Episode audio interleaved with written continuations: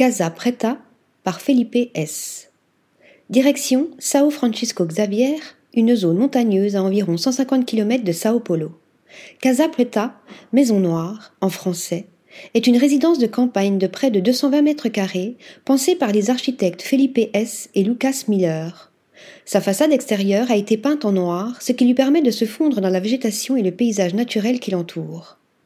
Côté allure, elle évoque un pavillon en deux parties de dimensions différentes, une division apportée par une travée, où se trouve une véranda avec un plancher en bois qui fait écho à la pergola, elle aussi en bois.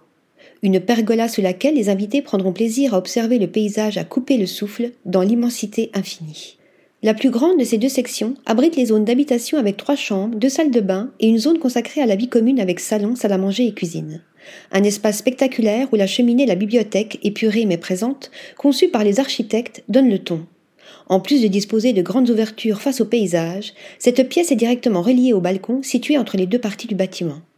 Une lucarne s'étire sur toute la longueur de la partie principale de la bâtisse, éclairant les salles de bain, les couloirs et les différents passages, ainsi qu'une partie de la pièce à vivre.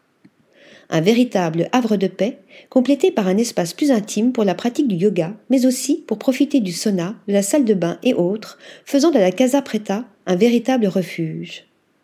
Article rédigé par Lisa Agostini.